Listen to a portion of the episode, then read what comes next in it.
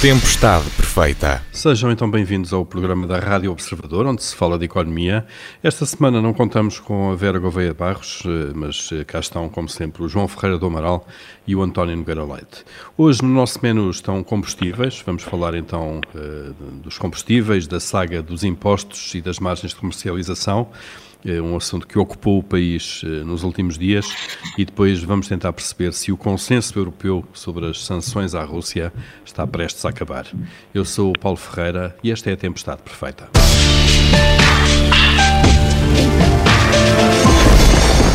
Vamos então olhar para os combustíveis. O Governo decidiu baixar impostos, eh, no fundo, para replicar aquilo que seria uma descida do IVA de 23% para 13%. Este imposto não pode ser mexido sem acordo de Bruxelas.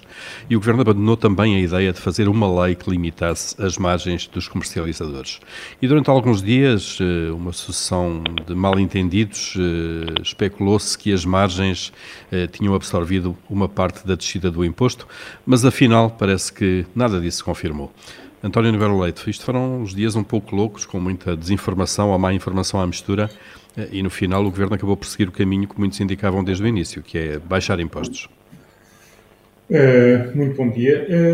Uh, o Governo esteve bem na decisão que tomou, uh, na medida em que estamos numa situação excepcional. eu percebo os argumentos do Governo de que tributa muitos combustíveis porque quer desincentivar o uso dos combustíveis fósseis. Uh, embora saibamos que uh, não é uma opção livre, uh, seja das empresas, seja dos consumidores finais, ou das famílias, e, portanto, enfim, uma parte importante da sua política prende-se com a arrecadação fiscal e, portanto, com o exercício orçamental em cada ano. E encontrou aí uma fonte muito apropriada na perspectiva da recolha de receitas eh, mas algo iníqua, porque se olharmos apenas para as famílias, nós verificamos que o imposto é razoavelmente regressivo, como a maior parte dos impostos indiretos deste tipo.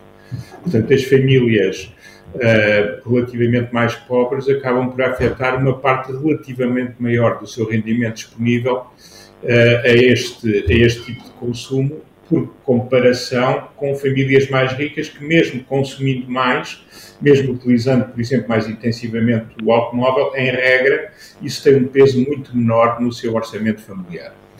Uh, e depois, por outro lado, também há aqui uma, uma questão de equidade uh, geográfica, uh, na medida territorial, na medida em que, enfim, se em Lisboa e Porto e em algumas outras cidades intermédias existem alternativas de transporte que não, enfim, transporte que não seja o transporte próprio, uh, ou que sem transporte próprio não seja consumidor de combustível, uh, o que é facto é que para muitas pessoas que estão no interior do país, uh, a utilização do automóvel para chegar ao seu lugar de trabalho em muitos casos, imprescindível por, por existência de alternativas. Portanto, chegámos a uma situação em que uh, os impostos são cerca de 70% daquilo que as famílias pagam por litro de combustível que, que utilizem, que consumam.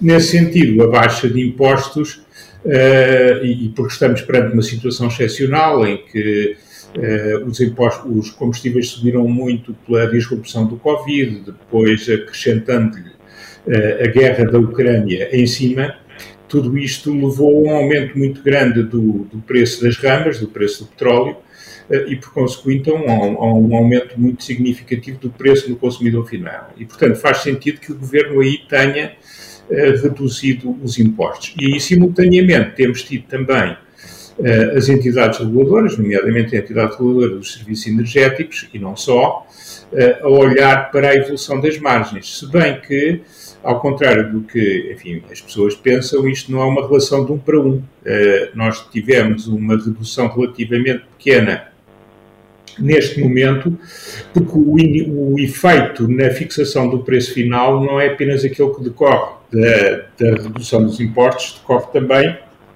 de um conjunto uh, de, de, outros fatores que são importantes na determinação do preço final e não podemos uh, imaginar que, uh, enfim, as, as, empresas recebem petróleo, refinam e, e, fornecem aos consumidores tudo no mesmo dia com o mesmo preço de referência. Portanto, há aqui um estoque grande de petróleo e, e, depois de, de, de, produtos refinados que entram na composição da fórmula. O que as entidades reguladoras, que são independentes e têm reputação de serem eficazes, verificaram é que a margem que é uma componente relativa, a margem de comercialização, que é uma componente relativamente pequena do custo final para o consumidor, ou do preço final, eh, é relativamente, se manteve relativamente estável. Portanto, eh, enfim, vamos ter a prazo preços mais baixos do que tínhamos, a prazo, isto é, nos próximos dias, próximas semanas, do que teríamos se não tivessem baixado os impostos,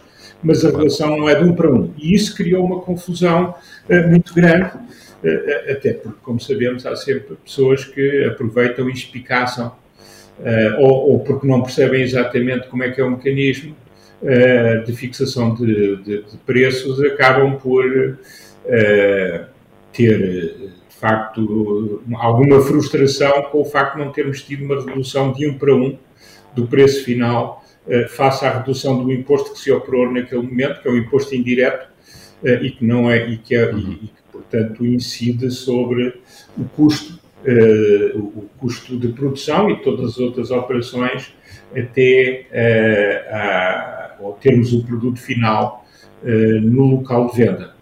Uhum. João Ferreira Amaral também entende que esta decisão, a forma como o Governo conduziu este processo e esta, decisão, esta baixa de imposto, também era aquilo que se impunha neste momento?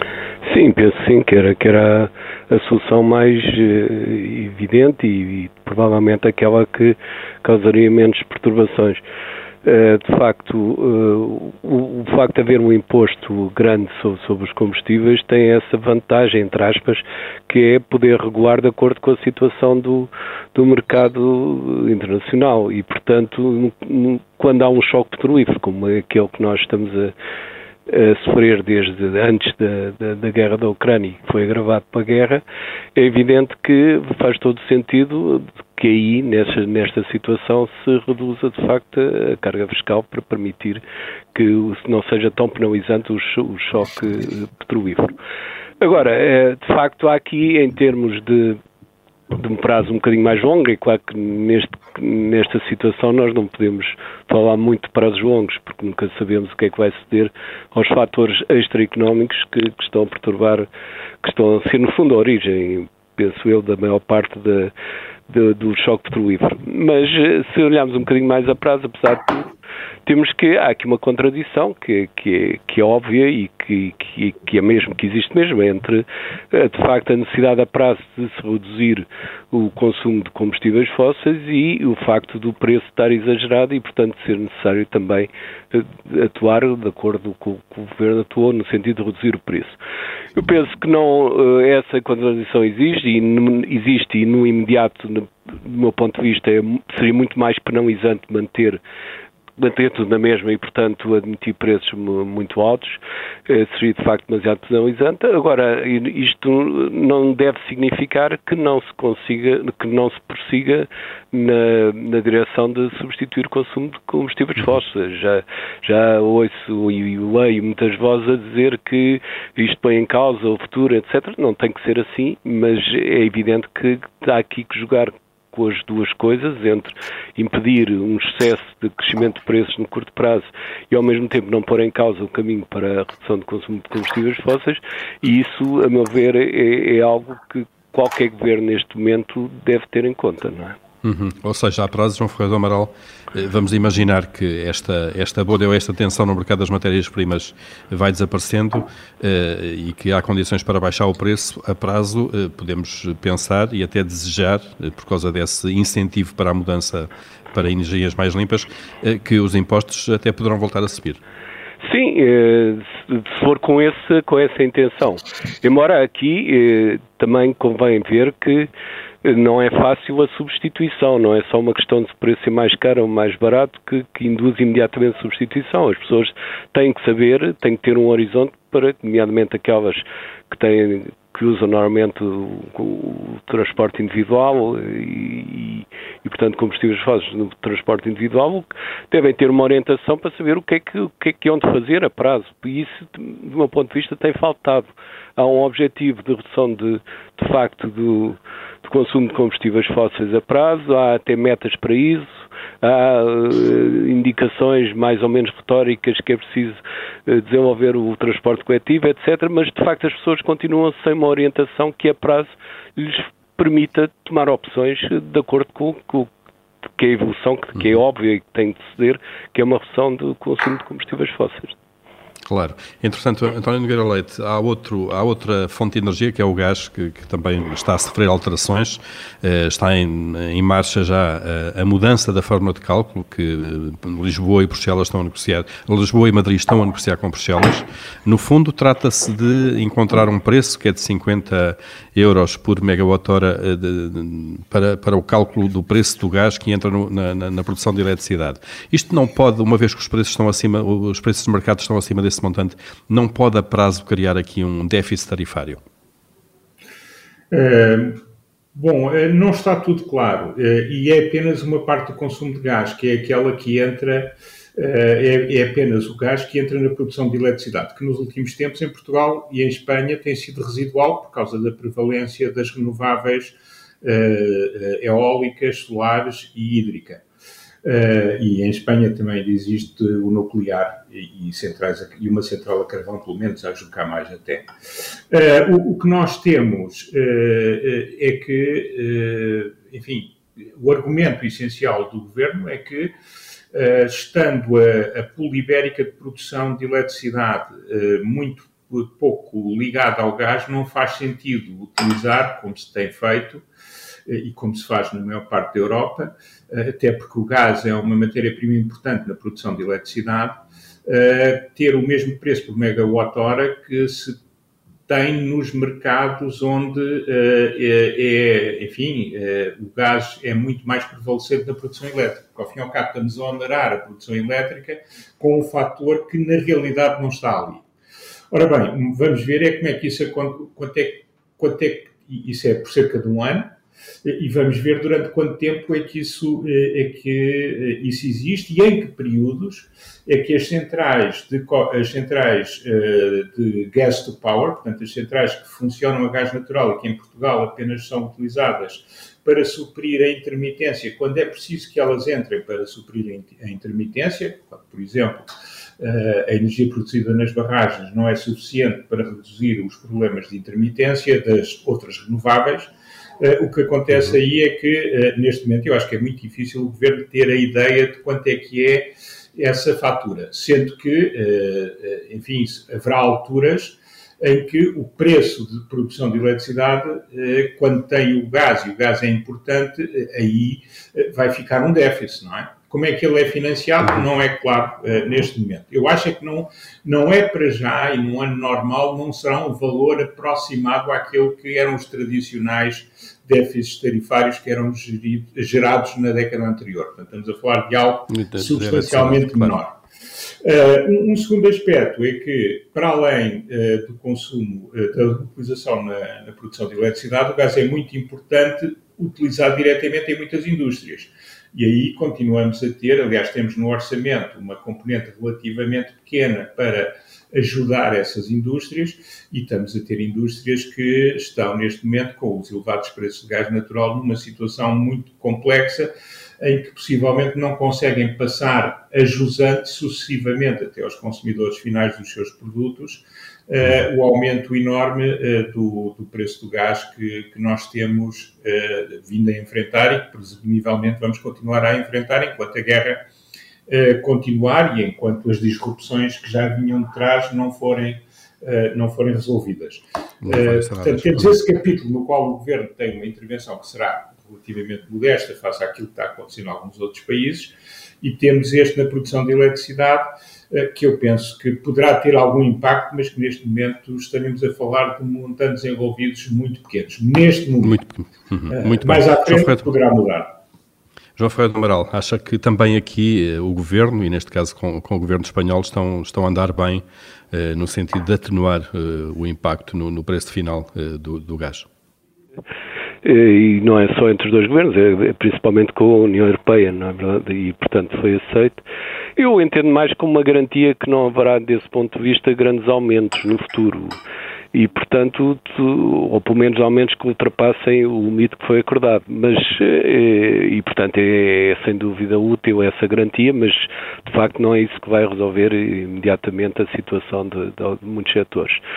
Eh, aqui, tal como, como no petróleo, o que está em causa é, de facto, eh, a dificuldade é das é indústrias, em particular, se adaptarem, no que respeita ao consumo agora de gás diretamente, se adaptarem a preços elevados, porque não têm hipótese de mudar de um momento para o outro, como é óbvio, e, e nem, nem sequer muitas delas terão hipótese a prazo. E, portanto, eh, aí eu julgo que o essencial é estar, estar eh, apto a, se houver um aumento de facto maior ainda do gás e não sabemos qual vai ser o resultado depois de todas estas estas sanções ou, ou sanções que estão, que estão a discutir a nível europeu, se houver de facto um aumento ainda maior do gás, eu penso que a intervenção de, de, do, do, Estado, eh, principalmente naqueles setores que estão dependentes diretamente do gás, tem, é, é evidente que tem, tem de ser muito superior àquilo que está previsto, não é? Oh, Paulo, deixe-me só dizer uma coisa. Isto Muito é rapidamente, um tema, António. É um tema que vai se prolongar para além desta crise durante os próximos tempos. E eu queria mais uma vez ressalvar aqui o montante exíguo que o PRR tem para isto, por oposição uh, ao montante gigantesco que vai para a administração pública para substituir investimento público, que mais uma vez não foi feito o ano passado, agora que temos a execução orçamental uh, conhecida. Quando diz para isto, é para, no fundo, para esta transição energética toda. Energética, que vai custar claro. uma fortuna monstruosa, não é? E, e, os outros países estão a usar o PRR para isso. Nós não. Nós estamos a usar o PRR na administração pública para substituir o investimento que não foi feito. Eh, investimentos e projetos Isso é debatível, mas é a minha opinião. Exato. Muito bem, e aliás podemos marcar já aqui na agenda para um destes uh, Tempestade Perfeita uh, discutir esse assunto, agora que temos mais dados até da execução do PRR. Começamos, como habitualmente, com a abertura do nosso Comitê de Crédito, onde aprovamos ou chumbamos aquilo que se vai passando na atualidade. Uh, João Ferreira do Amaral, começando por si e pelas aprovações, o que é que, o que, é que vai aprovar esta semana? Bem, vou aprovar o acordo que falávamos há pouco relativamente ao gás e eletricidade de, é, feito ou conseguido pelos dois governos, Portugal e Espanha, com a União Europeia. Parece-me um aspecto positivo. Muito bem, esse acordo que já terá título luz verde de Bruxelas e deve estar a ser aprovado agora pelos governos nacionais de Portugal e Espanha. António Nogueira Leite, qual é a sua aprovação desta semana? Olha, a notícia de ontem de que a procura dos serviços de transporte da CP esteve no primeiro trimestre de 2022 acima do primeiro trimestre de 2019, portanto antes da pandemia, o que mostra alguma recuperação numa pandemia que ainda não terminou completamente, mas que já está a ser vivida de forma diferente, e por outro lado, um maior esforço em ter uma melhor oferta por parte da empresa, o que é de saudar, uh, e estamos aqui a falar também no meio de transporte que é limpo, e, portanto, deve ser prosseguido e deve ser desenvolvido. Muito bem, é aprovado também esse, esse regresso aos comboios de alguma maneira, não é? é com mais força Exatamente. do que em 2019. Eh, em relação aos chumbos, João Ferreira do Amaral, eh, qual é o seu chumbo? É algum nervosismo que parece começar a sentir-se nos mercados financeiros, provavelmente devido, além de, fatores mais ligados à guerra e, e ainda aos problemas da Covid, o impacto da Covid na economia chinesa e na possibilidade de haver uma desaceleração muito forte da economia chinesa. Alguns sintomas eh, são, não quer dizer que se, que se vai haver, vai haver uma crise financeira, mas é alguns sintomas de nervosismo, como por exemplo a queda da cotação de bitcoins, é, é sintoma de que há muito, muito ajuste ainda para fazer no nível dos mercados financeiros. E, portanto, vamos ter que nos segurar por causa não, dos avanços que vêm por aí. Significa é? que, as, em particular, as autoridades monetárias e outras, mas as autoridades monetárias vão estar, ter, estar atentas ao que vai passando. Penso que estão, como é óbvio, mas eh, cada vez se acumulam mais indícios que a intervenção não, vai ter que ser feita, não se sabe muito bem como, quem que aumentar as taxas de juros e como, mas uh, alguma coisa vai ter que, que suceder. Não é? Muito bem. António Nogueira Leite e o seu chumbo? É, o meu chumbo é, tem a ver com a redução do número de portugueses que têm acesso a, a médico de família, uh, que, enfim, supostamente já não deveria, esse número deveria ser residual ou inexistente, uh, mas não só não se reduziu, como até aumentou, uh, e isso é, enfim, é um sintoma de, de, um problema mais grave de afetação de recursos no SNS, mas é certamente e particularmente grave para as famílias que não têm acesso a um clínico que os vá seguindo de uma forma regular, com todos os benefícios uh, que isso traz. Uhum. E, entretanto, o Governo já, já, já deixou de fixar um prazo, uma, uma data uh, para, para resolver esse problema, como tínhamos no passado. Exatamente, aliás, eh, as datas, a data foi sendo sucessivamente postecipada e agora, enfim, não, não existe um, um horizonte temporal para se suprir este problema, até porque há claramente neste momento eh, um problema de, de número de médicos no, no SNS, que tem muito a ver com o facto de que muita gente se foi reformando uh, e há muito menos entrada de, de pessoas mais novas, uh, até porque muitas ou vão para fora, e mesmo algumas que já estão no SNS, tem havido um movimento grande de pessoas que ou vão para fora ou passam para o setor social ou eh, ou para o setor privado, o que tem a ver claramente com a atratividade das condições de serviço e remuneração no Serviço Nacional de Saúde, e, portanto, eu acho que algum trabalho tem que ser feito agora que já passámos a emergência pandémica. Muito bem, é um assunto que certamente vai ter desenvolvimentos. Fechamos então aqui o nosso Comitê de Crédito desta semana.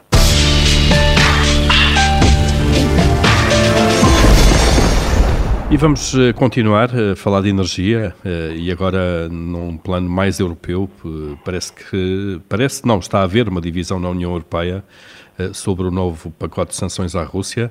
Este é o sexto pacote, os últimos cinco foram muito consensuais. Eh, desta vez está-se a discutir, de facto, um, prazo relativamente apertado para deixar de comprar petróleo à Rússia até ao final deste ano. E aqui há alguns países que se opõem, eh, com a Hungria à cabeça. João Alfredo Amaral, dá a ideia que se acabou por aqui, de facto, o consenso que houve até agora nos vários pacotes de sanções. É, não sei se terá acabado, pode ser que se torne mais difícil, mas tanto quanto sei, prosseguem as negociações. Bom, mas também eu, eu, eu, julgo que nós temos muita tendência a mitificar a, a, União Europeia como se fosse um espaço homogéneo com interesses uh, homogéneos e que só por uma maldade dos governos é que não se põem de acordo. Não é assim. A Europa é um conjunto de Estados, muitos deles com uma larga história e um, largo historial também de, de, de, interesses próprios, defesas de interesses próprios, e é assim que a Europa não, não vale a pena tentar mitificar para uma coisa que não é. Claro que numa situação em que, em que uh, os, uh, os interesses são muito diversificados, e no caso da energia isso é muito claro, é compreensível que não se chegue às primeiras a um acordo quando se trata de uma, de uma decisão importante como aquela de deixar de comprar petróleo à Rússia. Eh, é evidente também que isso, obviamente, existe sempre.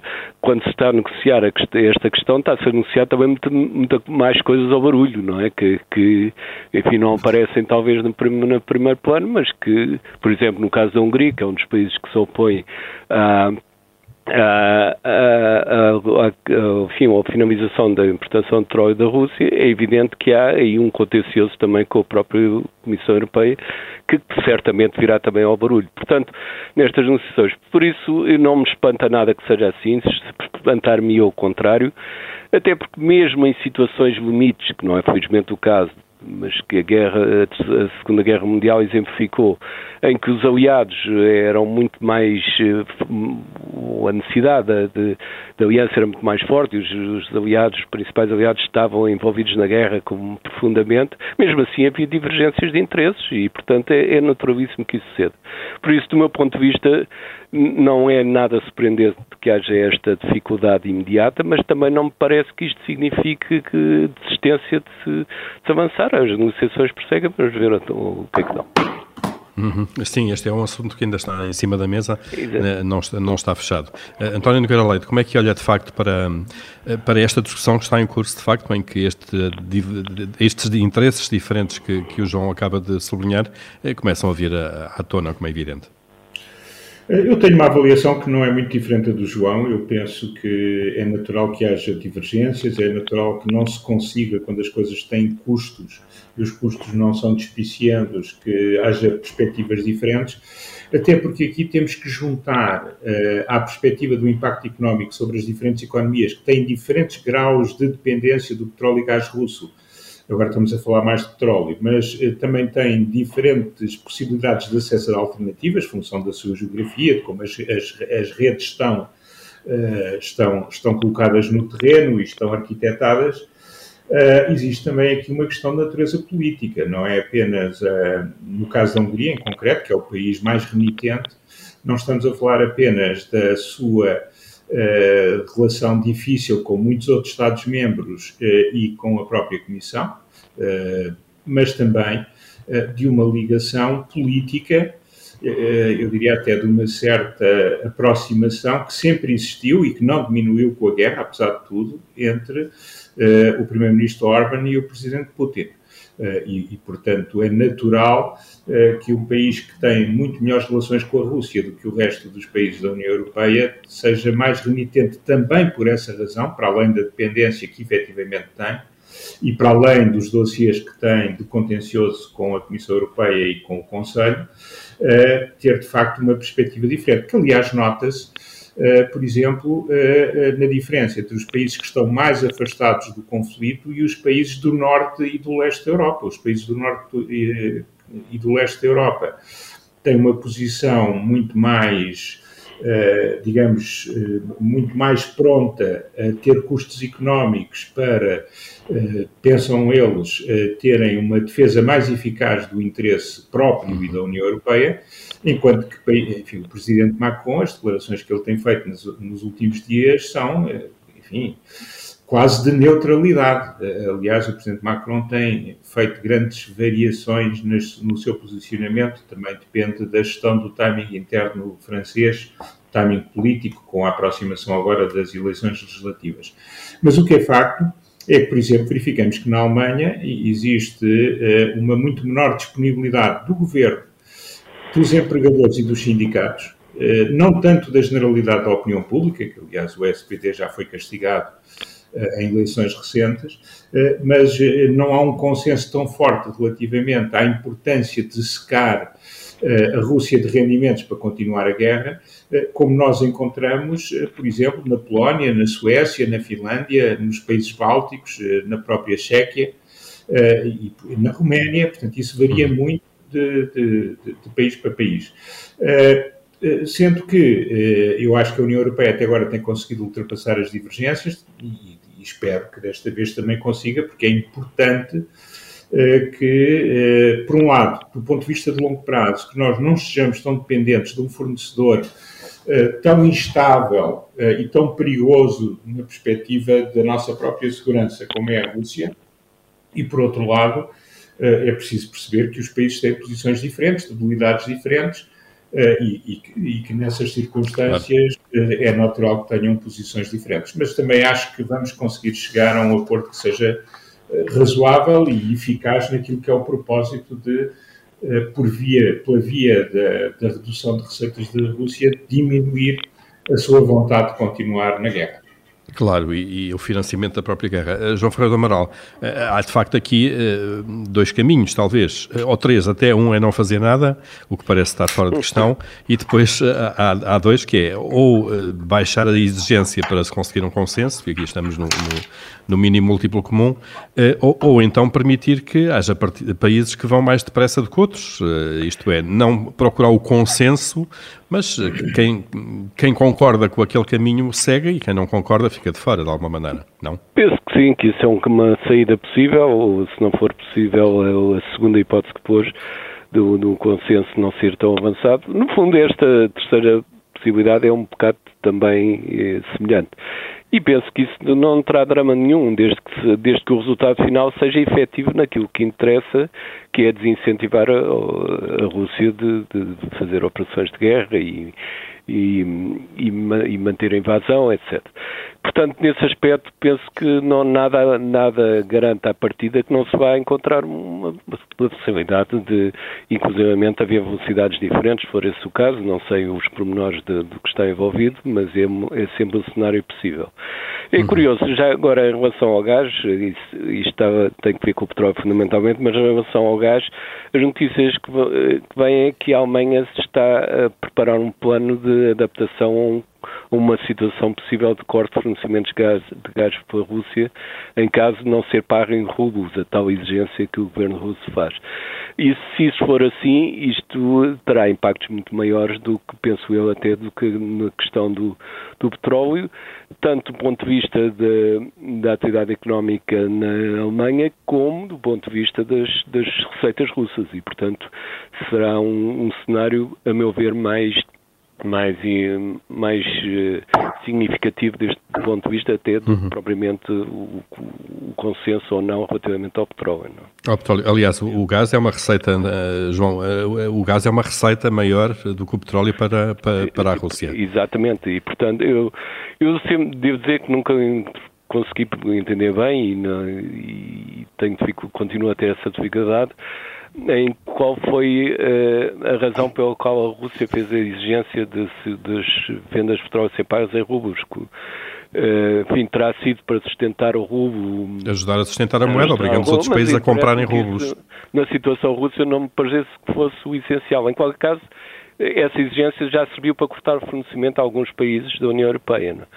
E a Alemanha estará a preparar-se para a, a mesma medida unilateral do Moscou. um plano claro. para uh, fazer face a uma possível situação dessas, o que, a meu ver, terá um impacto muito maior do que a questão do petróleo.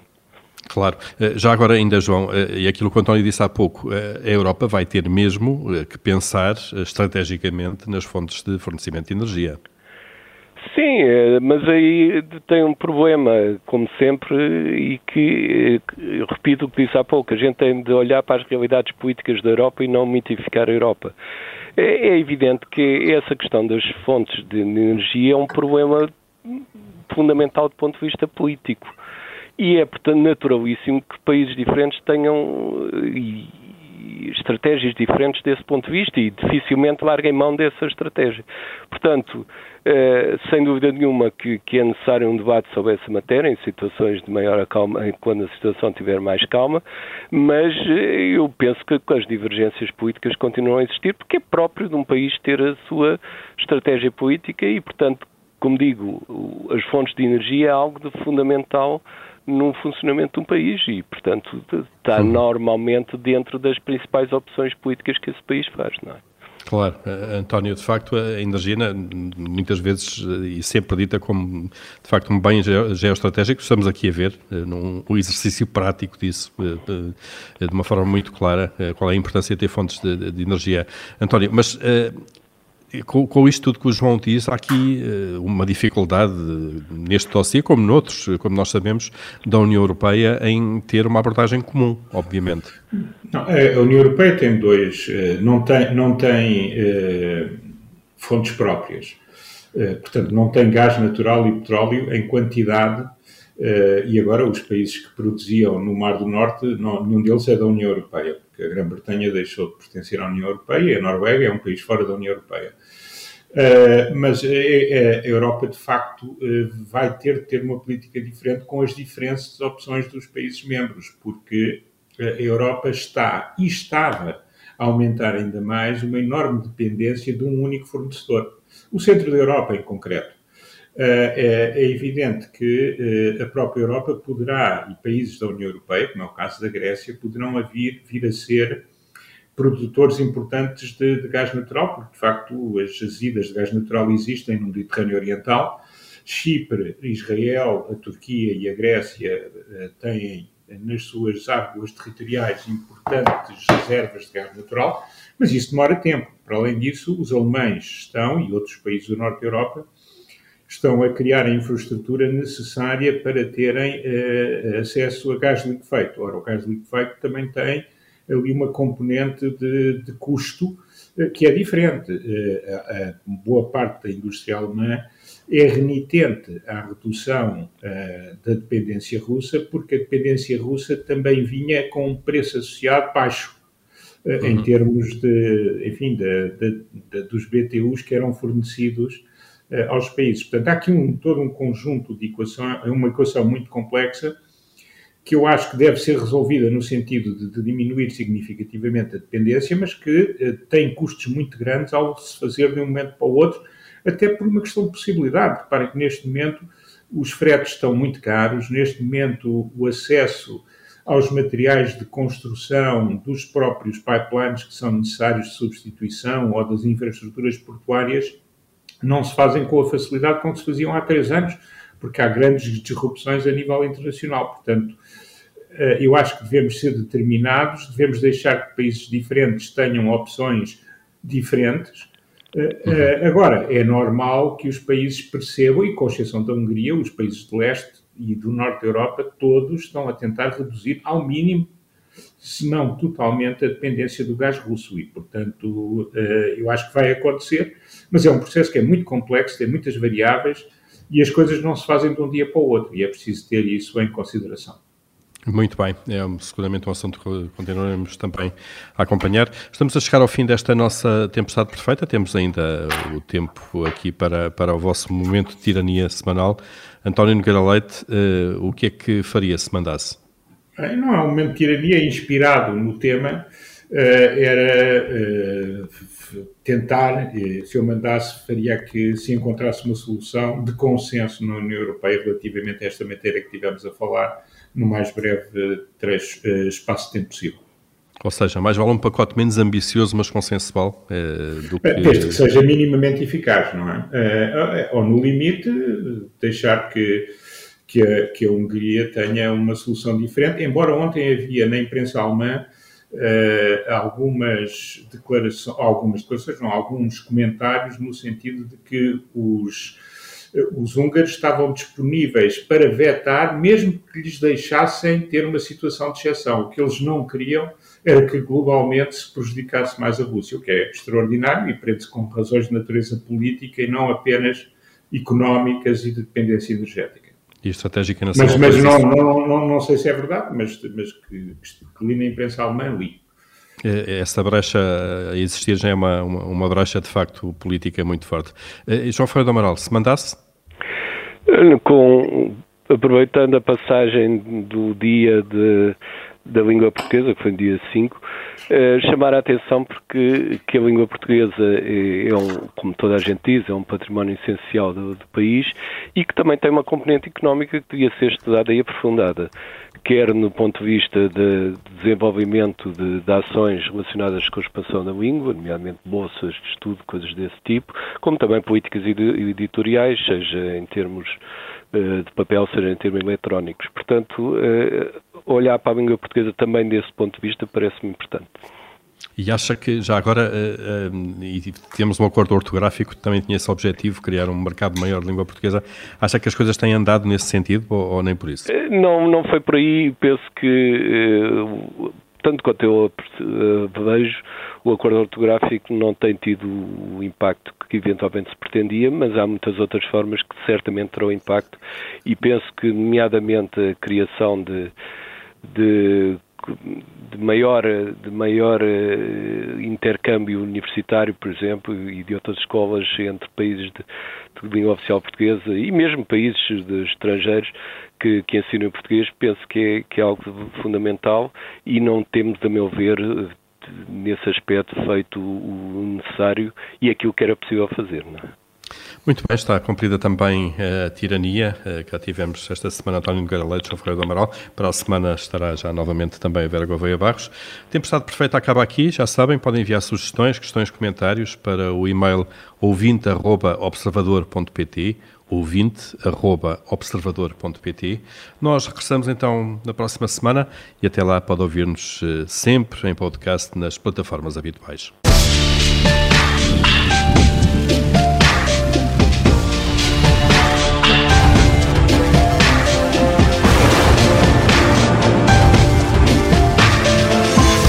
Tempestade perfeita.